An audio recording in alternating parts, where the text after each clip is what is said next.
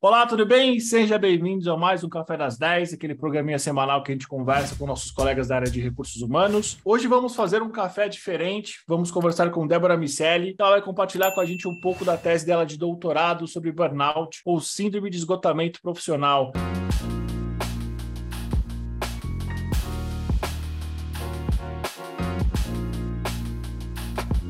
Débora, seja bem-vinda. Como é que você está? Edu, tudo bem? Muito obrigada pela oportunidade. É um prazer estar aqui com você. Eu fico muito contente. Você participou aí da minha vida em alguns momentos chaves e agora mais esse também. E eu agradeço a oportunidade de falar sobre esse tema tão especial que é a tese que está sendo desenhada, construída com muito carinho, com muita profundidade acadêmica também. Débora, o prazer é todo meu, é todo nosso para quem está vendo você, para quem está ouvindo você. Conta um pouquinho de quem é a Débora no mercado de RH. Ok, Edu. Como a Débora também é professora, eu fiz aqui um pouquinho de slide para você. Edu, contando um pouquinho sobre a minha trajetória, eu completei esse ano de 2022 18 anos na área de recursos humanos. É, nestes 18 anos, eu também leciono em cursos de graduação e pós-graduação as disciplinas de recursos humanos. Tinha um percurso anterior em docência também, mas na, na graduação e na pós já são 10 anos. E eu agora coloquei mais uma coisinha no meu currículo, que é um ano e meio praticamente que eu comecei a ser pesquisadora dessa área.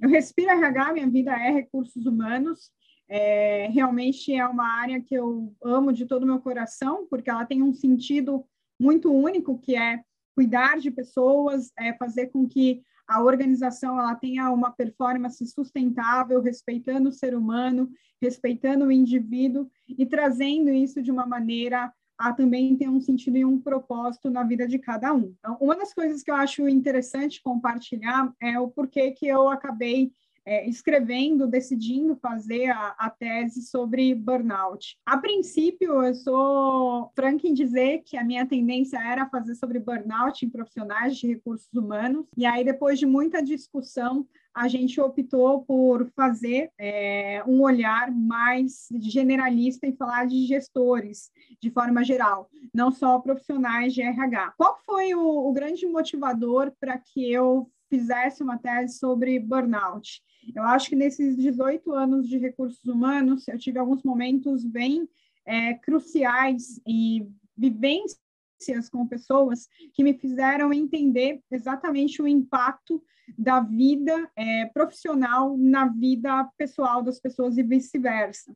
Então, eu não vou dizer que é só a vida profissional que esbarra na vida pessoal, mas como colaborador chega também dentro do ambiente de trabalho, também tem sido um olhar é, bastante cuidadoso para entender como que essa soma de um ambiente profissional e um ambiente é, pessoal pode levar em relação à vida do indivíduo. Quem é na área de recursos humanos e ocupa posições de liderança, em algum momento teve que fazer processos de redesenho organizacional, é, análise sobre saídas de pessoas, e eu lembro que, numa determinada ocasião, eu estava me preparando para um momento delicado, é, como gestora de RH, onde teriam ali algumas demissões a fazer, e alguém me recomendou o filme Amor Sem Escalas. E esse filme, ele é, para mim, um dos melhores exemplos ali para falar sobre a importância da demissão humanizada, sobre a importância da boa comunicação na saída, e tem ali pelo menos dois eventos que são muito delicados naquele filme.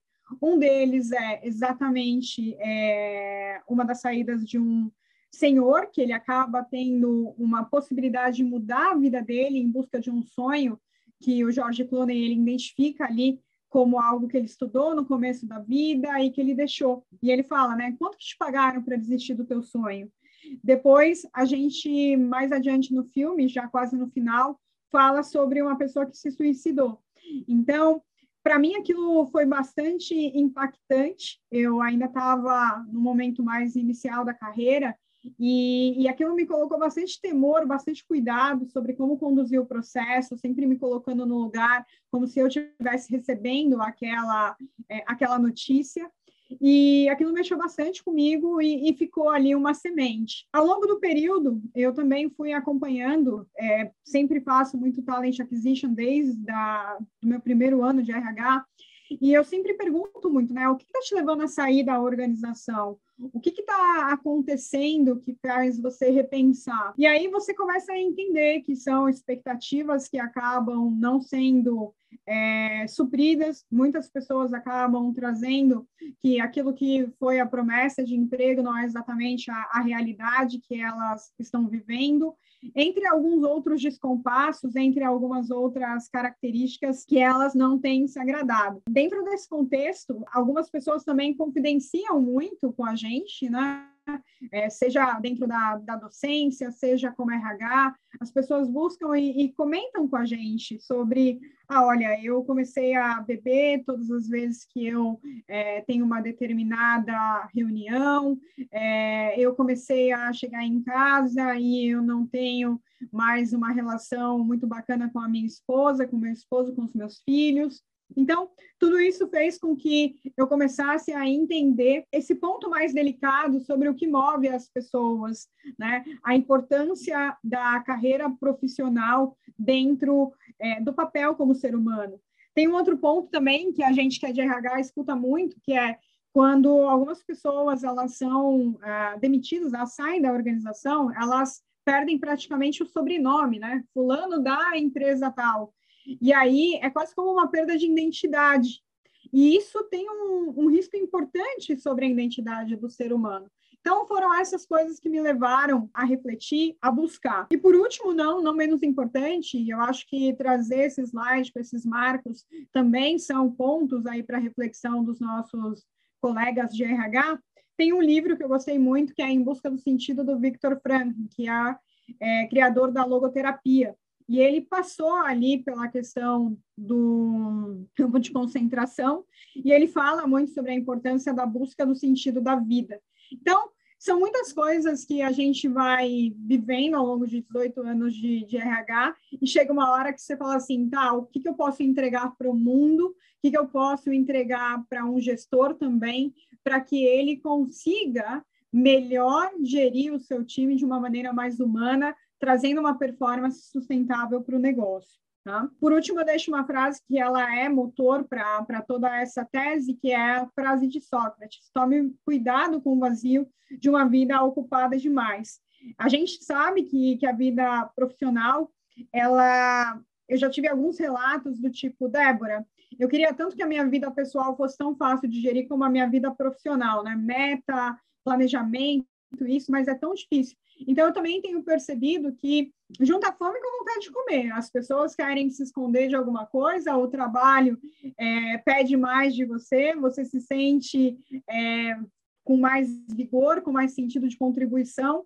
E aí, quando elas vão ver, elas passam o tempo todo buscando uma carreira profissional e deixando de lado aí um pouquinho da, da vida pessoal. E quando mexe na vida profissional, aquilo é o pilar que está sustentando e derruba muita coisa. Então, são algumas reflexões aí que eu tenho tido ao longo desse tempo. Muito obrigado, Débora. Confesso que da primeira vez que nós conversamos, eu fiquei encantado com a possibilidade desse, desse trabalho ser exclusivamente para líderes de RH, que, como você falou, são líderes que tratam com pessoas o dia inteiro, dilemas pessoais, dilemas profissionais, precisam ter uma, uma visão estratégica muito apurada e que com certeza sofrem muita pressão, né? Consigo dizer isso para você com, com, todo lugar de fala, porque eu recruto esses líderes, eu sei de fato como é que é difícil ser um líder da área de recursos humanos.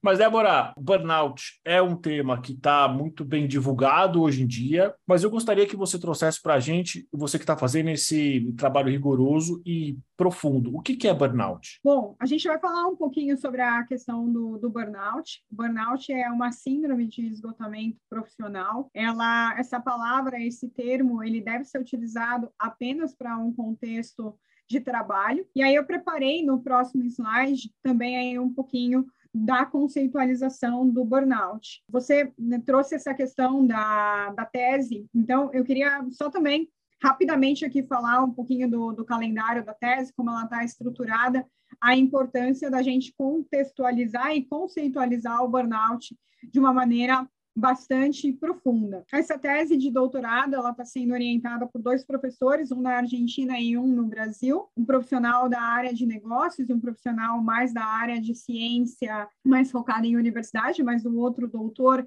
ele é focado não só em uh, na academia, mas também tem uma experiência é, laboral de business e dentro da primeira etapa do projeto, ah, foram lidos mais de 280 artigos de periódicos acadêmicos de alta reputação. Então, a gente ainda tem muito conteúdo em inglês relevante, a gente tem pouca coisa em, em português, então, o que, que é um jornal de alta reputação? O que, que é um periódico acadêmico? São periódicos que têm, é, um, dentro do ambiente acadêmico, uma alta, um alto impacto em ciência. Então, para que a tese ficasse realmente robusta, a gente procurou a, a busca dos melhores periódicos acadêmicos para trazer. Dentro disso também os principais autores, a Cristina Maslach, que é a principal pesquisadora de burnout, e também eu tenho estudado muito o professor Vilmar Schalfelli, que também tem trazido conteúdos bastante importantes. Tem mais uma série de autores extremamente relevantes, mas eu não vou citar tanto neste momento. Caso alguém queira saber mais sobre o projeto, eu peço que, por gentileza, entre em contato. Com muito carinho, com muito prazer, eu vou falar mais sobre o assunto. Falando um pouco também do, do projeto da tese, do, a gente dividiu aqui praticamente nas três etapas principais aí que geralmente o pessoal pergunta.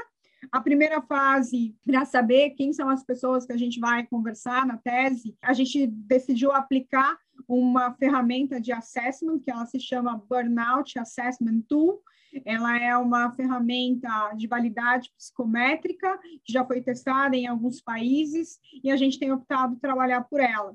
Depois a gente vai acabar compartilhando o link dessa ferramenta para que as pessoas possam acessar, caso queira responder, vai ser bem importante. E a gente vai deixar aberto até novembro para que as pessoas respondam. Esses casos vão ser cuidadosamente selecionados para fazer a segunda etapa, que é a etapa de entrevistas. Então, essa tese, esse projeto é para entender a questão do burnout em postos de liderança por meio de uma teoria chamada conservação de recursos. Então, o objetivo é entender mais no detalhe por que, que algumas pessoas chegam no limite do burnout e por que algumas pessoas não chegam, qual é a diferença entre um percurso e outro. Né?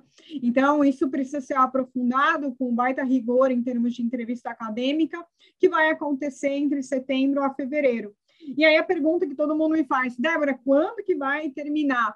Então aqui eu estou sendo ultra conservadora, estou colocando meu prazo máximo, que é dezembro de 23, mas eu espero naturalmente trazer conteúdos antes. Já avançando a, a sua pergunta, eu procurei trazer é, de uma maneira um pouco mais simples aqui o que, que é o burnout. Né? Então, assim, quando a gente está falando como de RH para RH, quando a gente está falando de, de RH para RH, o que, que é o burnout? A algum momento a gente já ouviu alguém falar, cara, eu trabalho como se nunca fosse o suficiente, eu já acordo cansado.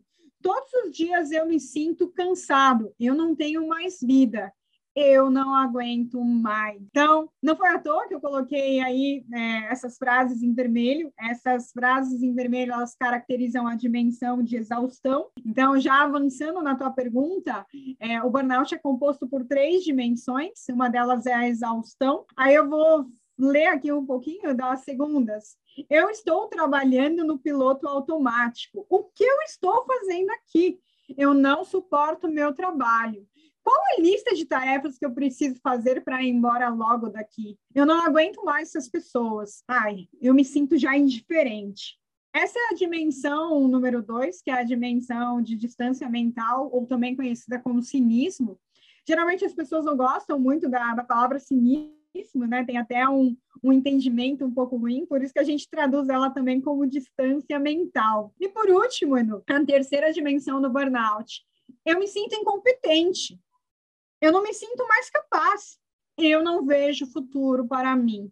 Então, essa é a terceira dimensão do burnout, que é a dimensão de autoeficácia, quando a pessoa começa a se sentir realmente incapaz. E a frase que ela é muito falada e muito trazida pela Cristina Maslach é um bom dia é quando nada de ruim acontece. Então, nos estudos dela, ela percebe que essa é uma frase que ela, ela traz uma profundidade muito grande sobre o que é uma pessoa à beira de um burnout. Um bom dia é quando nada de ruim acontece. Isso mostra que a pessoa já está chegando no limite. Tá? Daqui a gente está falando do burnout ainda de uma maneira mais é, senso comum, mas só para trazer o quanto que ele está presente no dia a dia. É, e é super, é super comum, né, Débora, a gente ouvir isso não só uh, de, de pessoas próximas, mas relatos em mídias sociais, né, como LinkedIn, tem muita gente uh, falando exatamente essas mesmas frases. Eu acho super uh, impressionante isso estar tá numa tela de slide, o que eu, por exemplo, ouço toda semana. É, Edu, é, é por isso que eu falo para você assim, a, a minha tese ela tem sido um motor é, de missão de vida, porque é, é, muito triste a gente ouvir, a gente ver, a gente, quando a gente vai lendo, vendo todos os conteúdos dos, dos artigos, das pesquisas que já foram realizadas, sim, o burnout a níveis bastante crônicos pode ter a ideação de suicídio, né? Então, pode levar uma pessoa a um processo depressivo, pode levar uma pessoa a ter ideias é, suicidas, é, é, bem delicado. Agora, qual que é o ponto que, que eu acho que falando de RH para RH, a gente tem que ter muito claro? É um tema super delicado para abordar, porque uma pessoa que ela tem depressão, ela é mais propensa ao burnout? Sim, ela é, da mesma maneira que uma pessoa que tem burnout, ela pode ser uma pessoa com é, características que estão emocionalmente saudáveis e desencadear uma depressão. Então, dentro de um pouco do referencial teórico que eu estou procurando, e eu estou indo mais no detalhe, eu trago a diferenciação entre o que é burnout versus depressão, porque não é a mesma coisa, é, o que é burnout versus, por exemplo, ansiedade, que não é a mesma coisa. Então, existem alguns conteúdos de senso comum que eles se misturam, mas como que você ajuda uma pessoa que está chegando a esse nível? É, você tem que ter uma conversa com muito tato, com, muito, com muita delicadeza para falar, e aí, como é que você está sentindo? Né? Será que não está na hora de buscar uma ajuda? Porque o burnout, ele precisa ser, ele só pode ser diagnosticado por um médico, né? Então, a, a Cristina Maslach, ela traz em alguns momentos a importância de psicólogo, psiquiatra, né? Para que possa, entre outros, é, quando a gente vai é, em algumas redes sociais, YouTube, e você pega alguns vídeos sobre burnout, todos os profissionais que falam sobre o assunto, eles tomam o cuidado de falar que o burnout ele precisa ser diagnosticado por um psiquiatra e um psicólogo, né?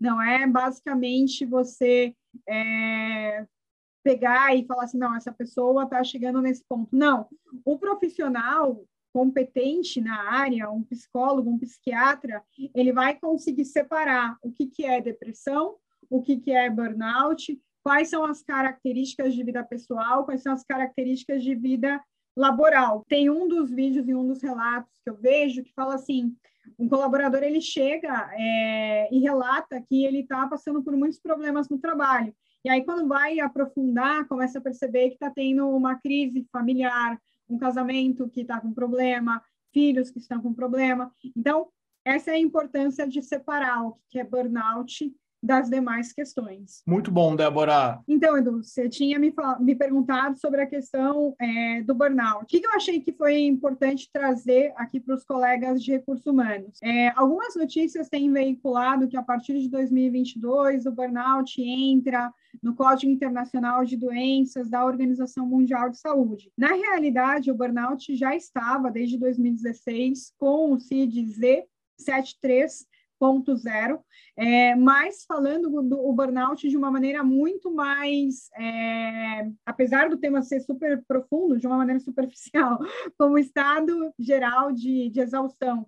E aí, o que, que aconteceu? Justamente por meio das pesquisas, e a doutora Cristina Maslach, ela exatamente a, a a referência e a forma como ela conceitualizou o burnout foi escolhida pela Organização Mundial da Saúde para caracterizar o burnout. Então, eh, o que, que muda para 2022? Caracteriza especificamente como um fenômeno no contexto de trabalho, não deve ser aplicado para descrever outras experiências em outras áreas da vida. Então, o que, que é o burnout? O burnout nada mais, nada menos do que é uma síndrome conceituada resultante de estresse crônico no local de trabalho, que não foi gerenciado com sucesso. E essa palavrinha, né, gerenciado com sucesso, é exatamente o que me fez é, olhar para a tese com esse carinho. Né? A gente, como RH ali no dia a dia, a gente auxilia líderes, a gente vivencia essa gestão do estresse dentro da organização e como é que a gente pode ajudar? Eu falei para vocês agora há pouco, de uma maneira mais o senso comum, falando as frases de cada dimensão, mas basicamente o burnout ele é conceitualizado por três dimensões: sentimento de esgotamento ou exaustão de energia. A segunda dimensão, o aumento na distância mental do trabalho ou sentimento de negativismo ou cinismo em relação ao trabalho. E por último, a sensação de ineficácia ou falta de realização. Então, esses conteúdos aqui eu retirei do site da OMS, justamente para trazer é, de uma maneira bastante séria, científica, o conceito de burnout e as diferenciações aqui em relação a, a ser realmente algo do contexto ocupacional. Bom, eu vou avançar um pouquinho, porque eu selecionei aqui algumas coisas que geralmente as pessoas têm curiosidade. Débora, de acordo com as pesquisas, quem são os profissionais mais propensos a ter burnout? Os primeiros estudos nasceram com profissionais da área da saúde e serviços humanos. Então, a gente entende serviços humanos aqueles que suportam, que apoiam a sociedade. Então, a gente também tem alguns estudos iniciais com policiais, enfim, com não só médicos, enfermeiros, a gente também tem os estudos iniciais com professores, né? E serviços humanos. Então, mais aí um motivo da gente olhar com muita atenção para os profissionais da área de RH e também é, para os líderes. Um ponto que, que me chama muito a atenção, e a gente aqui falando de RH para RH, como não dizer que a gente é um ativista social? Como não dizer? E aí, dentro do, das características que eu já vou falar ali na sequência, a busca pela justiça social, né? Um RH que possa atingir uma alta performance, mas com um alto propósito, um alto respeito pelo indivíduo. Então, isso tem muito a ver com esse contexto de ativista. Alguns estudos mais recentes começam a falar dos profissionais de TI, que também tem bastante relato em rede social, e áreas de atendimento. O que, que, que, tem a ver com essas duas áreas e o porquê que eu trouxe essas características? Quando a gente olha para a questão do burnout, é resolução de problemas frequentes. Num pós-pandemia, fica muito claro isso mais do que nunca. O que mais teve é problema, né? Mais e vem tendo ainda, né? Mais do que nunca. Problemas de todos os tipos, de todas as formas, em todos os momentos, de todos os tipos de complexidade. É, enfim, então, quando a gente fala de uma pessoa da área da saúde, ela está resolvendo o problema com risco de morte iminente o tempo todo. Agora, quando você está falando de um líder, ele também está resolvendo o problema o tempo todo. Quando você está falando de RH, ele também está resolvendo o problema o tempo todo todo, a busca de justiça social. Então, pessoas que querem é, justamente trazer de uma forma justa a resolução do problema, de uma maneira é, a ter equidade, a ter respeito. E aí, uma das características também que, que foi sendo é, trazida ao longo dos estudos, que é lidar com altos e baixos.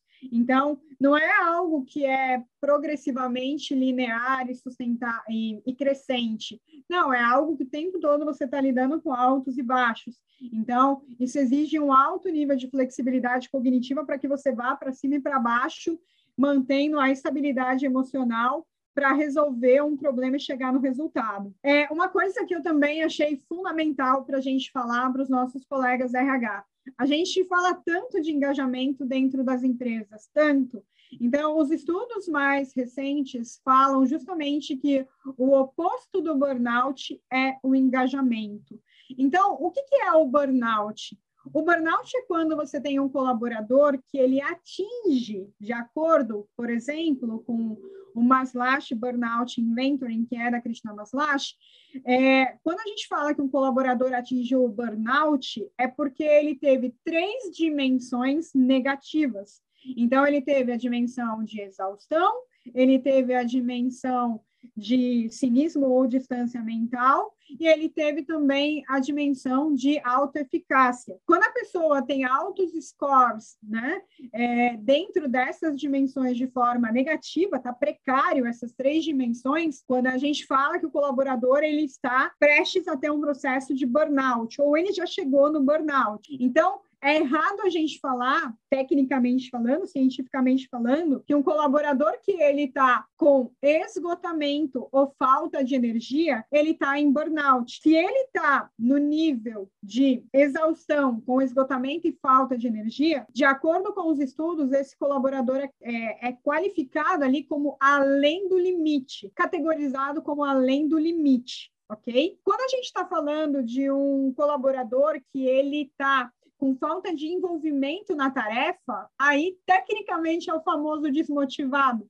Então, o que, que é uma pessoa desmotivada? É uma pessoa apática, é uma pessoa que ela está distante emocionalmente do trabalho. Então, este é o desmotivado. Okay? Que, é, mas ainda não é o nível acima, né? Ele ainda está eventualmente eu posso dizer que ele pode ser resgatado ainda ou não? Então, Edu, na realidade, é, essa é a parte ainda da pesquisa que eu vou ser bastante prudente em comentar. É, eu quero chegar na parte de recuperação de, de burnout. Perfeito. Né? Então, assim, eu confesso para você que eu ainda não cheguei num, numa qualidade de estudo para poder falar assim, olha, é, o colaborador ele não volta do, do burnout para uma a mesma função.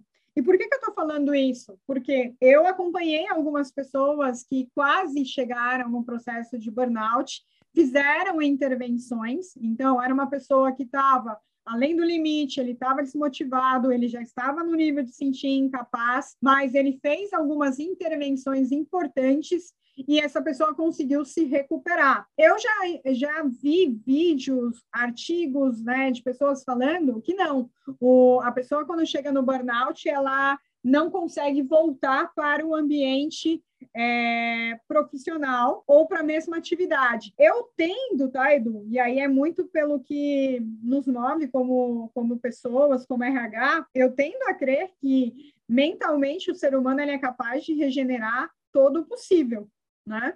Agora, de que forma? Então, quais são as intervenções que essa pessoa vai ter que ter? Ela vai e quanto tempo também, né, Débora? Quanto tempo demora essa re recuperação, porque principalmente como nós trabalhamos no mundo corporativo, dependendo do tempo, pode se tornar inviável, por exemplo, para uma empresa investir na recuperação dessa pessoa, né? Porque aí já, assim, a gente já tem outras esferas envolvidas nisso. É, Edu, é, a sua frase, assim, a gente tinha comentado sobre eu falar ou não sobre personas, algumas Sim. que me inspiraram. É, justamente eu acompanhei ah, alguns casos de pessoas que, que, que chegaram a um nível assim preciso tirar alguns dias, né? E aí, é, nesse preciso tirar alguns dias, é óbvio que tirar alguns dias não resolve o problema, mas é, tem uma, uma, uma forma de ver que eu tenho refletido muito sobre a importância de criar guarda-reios, importância de criar situações e contextos de apoio que você possa facilitar o processo. Então, o que aconteceu com uma das pessoas que eu acompanhei, que foi uma das pessoas que me inspirou a estudar esse assunto? Essa pessoa, ela entrou num processo de coaching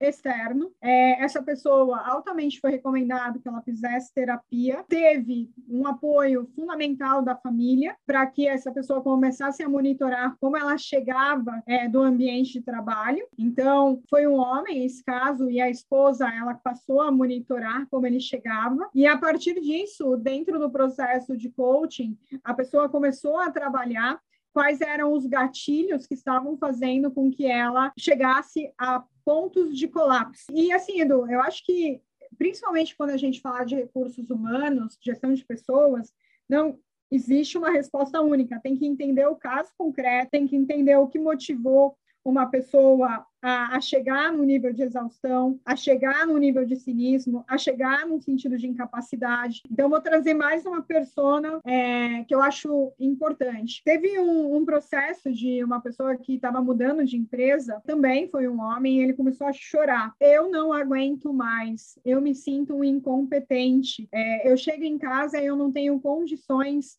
de cuidar da minha esposa e do meu filho. E aí, este caso, por exemplo, quando essa pessoa mudou de empresa, ela foi para um ambiente mais saudável, essa pessoa conseguiu se recuperar. Então, eu acho importante a gente é, não simplificar o processo, né? E, e, o que a gente vem conversando muito com os, os meus orientadores, né? É, a tese, a tese de doutorado, ela não vai ser prescritiva. Faça isso cinco passos para que você evite o burnout. Não, a minha proposta, quando eu pego a teoria da conservação de recursos para olhar como uma pessoa consegue gerir as próprias emoções, o ambiente de trabalho, etc, etc, é entender quais são os recursos que essa pessoa está contando. Então, não é o objetivo, eu não, eu não queria entrar tanto no detalhe da teoria da conservação de recursos, mas só fazendo uma palhinha muito rápida, basicamente, entende-se como os recursos, eles são perdidos quase como a teoria da gravidade, à medida que você começa a perder, é exponencial. E para você ganhar recurso é muito difícil, né? é muito mais fácil você perder do que você ganhar.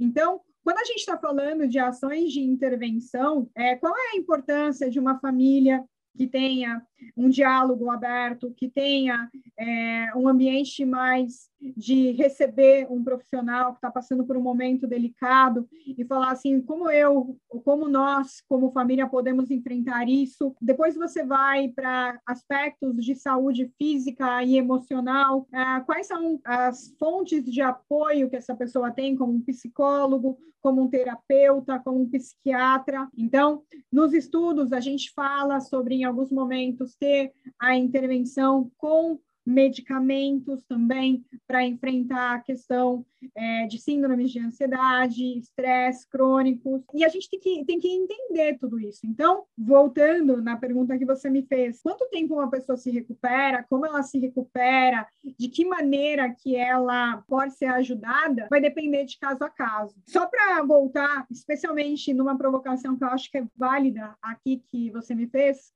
no, no ponto do desmotivado. Quando uma pessoa ela está tendo além do limite, o que está acontecendo? Essa pessoa está trabalhando mais de 10 horas por dia, essa pessoa não está tirando férias, essa pessoa ela está se mantendo, que é uma coisa que as pessoas também elas têm que começar a observar, uma necessidade tremenda de responder a mensagem de forma imediata, mostrar que está conectado o que está acontecendo? Quando um colaborador ele está desmotivado, quais são as ações de intervenção que podem ser feitas? Primeira coisa, né, é, é, é justamente o diálogo. O que, que te levou a desmotivar? Ah, uma falta de equidade, uma falta de respeito, uma imaturidade do profissional. O que, que levou o profissional a desmotivar? Então, causa raiz, né? Quando a gente entende o que leva uma pessoa a sentir aquilo, a gente consegue pelo menos propor ações de intervenção de uma maneira mais assertiva. Então, você me perguntou, ah, como é que você reverte? Entendendo a causa raiz, o que levou ali a pessoa a ficar desmotivada e até mesmo, como eu disse, tem situações que as pessoas elas têm uma expectativa, uma frase muito legal, né? O que, que é frustração? Expectativa menos é, realidade de uma forma negativa. Então, às vezes as pessoas entram na organização achando que tudo vai ser maravilhoso. E não, todas as organizações têm coisas positivas, coisas negativas, e você vai buscar o local que melhor se adeque. Então, neste sentido, a gente também tem que tomar um pouco de cuidado para entender de uma maneira profunda e cuidadosa o que levou e também colocar os pesos corretos num processo de desmotivação. Super interessante, Débora, essa questão que você trouxe para a gente, engajamento versus esgotamento, porque eu tenho uma percepção de que as empresas elas podem estar trabalhando engajamento de uma maneira errada e não atuando na causa talvez, né? Então, elas querem promover o, o, o, engajamento sem levar em conta o esgotamento. Edu, aqui eu, eu acho bem interessante a, a sua pergunta e ela tem uma, uma profundidade é, bem importante. Então, quando a gente fala um pouquinho do, do ambiente dentro das empresas, muitas vezes as decisões elas têm que ser rápidas, é, as análises têm que ser pautadas em, em, dados ali que você precisa propor um plano de ação. A sua pergunta, ela, me faz recordar um determinado momento que eu usei uma pesquisa clima que tinha dois pilares que, que, que traziam de uma maneira é, muito clara isso: o engagement e o enablement. Né? De forma geral, a, a, aqui vale também uma reflexão sobre o que se espera da área de recursos humanos. Então, hoje em dia, e essa é uma conversa que eu tenho com alguns colegas, tenho com a minha gestora, a área de recursos humanos é uma área estratégica ela é uma área de impacto, de influência no negócio, é uma área que ela precisa olhar para o futuro da organização, mas a gente não pode esquecer que ela é exatamente a área que vai olhar indivíduo por indivíduo. Juntar todas essas peças dentro de uma dinâmica cada vez mais competitiva não é fácil. E aí, o que, que acontece? As pessoas às vezes tomam decisões, elas fazem os trade-offs, né? Ah, eu vou para um engagement ou eu vou olhar para um enablement. Então, aqui, Edu, como, como professora, eu acho muito legal, vou até citar uma teoria que eu gosto muito, é as dois fatores de Esberg. Fala fatores higiênicos e fatores motivacionais. E aí, fator higiênico é tudo basicamente que enquanto está lá, ninguém dá valor, mas a ausência traz um alto impacto para a organização. E os fatores motivacionais são justamente aquilo que move o colaborador, aquilo que faz com que as pessoas tenham uma retenção maior. Então, respondendo assim, elaborando um pouco a, a sua pergunta na, nas reflexões aqui, o que, que acontece? É, é fácil você fazer um plano de ginástica para todo mundo? Nem sempre. Algumas organizações sim, porque você tem budget para isso. Algumas organizações não, porque você não tem budget para isso. É fácil você fazer treinamentos, palestras, workshops, team buildings, é, uma série de ações de desenvolvimento? Depende, tem organizações que têm budget para isso, tem organizações que não têm budget para isso. E aí, às vezes as pessoas é, esquecem do que está no fundo, né? Então, um fator que ele é higiênico, ele não vai trazer um alto nível de motivação para as pessoas, mas a ausência dele vai ser altamente degradante. Então, as condições de trabalho são altamente degradantes. É, por exemplo, benefícios sociais, quando estão abaixo da expectativa ou do básico necessário, trazem também alguns aspectos aí negativos. Então, a sua pergunta, quando você fala, é, quando você coloca para a gente refletir tem algumas empresas que estão lidando com o engagement, que é, olha, você vai ter uma super premiação, a festa de final de ano, isso, aquilo, mas você está morrendo de trabalhar 14, 16, 20 horas por dia. É, existe um canibalismo corporativo onde a, a, promoção ela praticamente sai com sangue. Então a gente vai falar, né? Do, eu separei as seis áreas ali do, do burnout nos próximos slides, que eu acho que traz isso com um pouco mais claro. O engagement ele é legal? É legal você olhar para ações de motivação do colaborador? É. Mas se você não tratar o básico, né, o que é condição de trabalho, o, mínimo necessário, você vai é, formar aqui uma base num, numa areia movediça. Então, a ideia de você justamente olhar os fatores de base é para que o engagement ele seja baseado numa forte rocha, princípios básicos de recursos humanos bem sustentados em RH e liderança, para que depois você possa florear com o bonito, o simpático, o motivacional, mas a base de respeito, a base de, de solidez de RH é, foi assegurada. É, Edu, só para concluir esse slide aqui, então, o colaborador, quando a gente está falando de sentimento de incapacidade, é a pessoa que ela é inefetiva. Então, muitas vezes o líder ele tem que intervir várias vezes para melhorar a autoestima dessa pessoa, para ajudar a completar uma tarefa, e ele é o colaborador inefetivo. Então, basicamente, o colaborador engajado, o colaborador motivado, ele é o colaborador que ele é cheio de entusiasmo e energia na dimensão de exaustão. Ele é exatamente o oposto do desmotivado, ele tem um envolvimento profundo, uma alegria genuína em fazer parte daquele grupo, e ele se sente com alto nível de realização. Então, o colaborador engajado são essas três características. As três dimensões positivas faz um colaborador engajado. As três dimensões negativas faz um colaborador em burnout. Uma dessas, ou é além do limite, ou desmotivado ou inefetivo. Entendido, Débora. Muito bom isso aí. Essa foi a primeira parte do café que eu gravei com a Débora. Na semana que vem teremos a segunda parte. Conto com a sua presença e com a sua audiência. Até lá!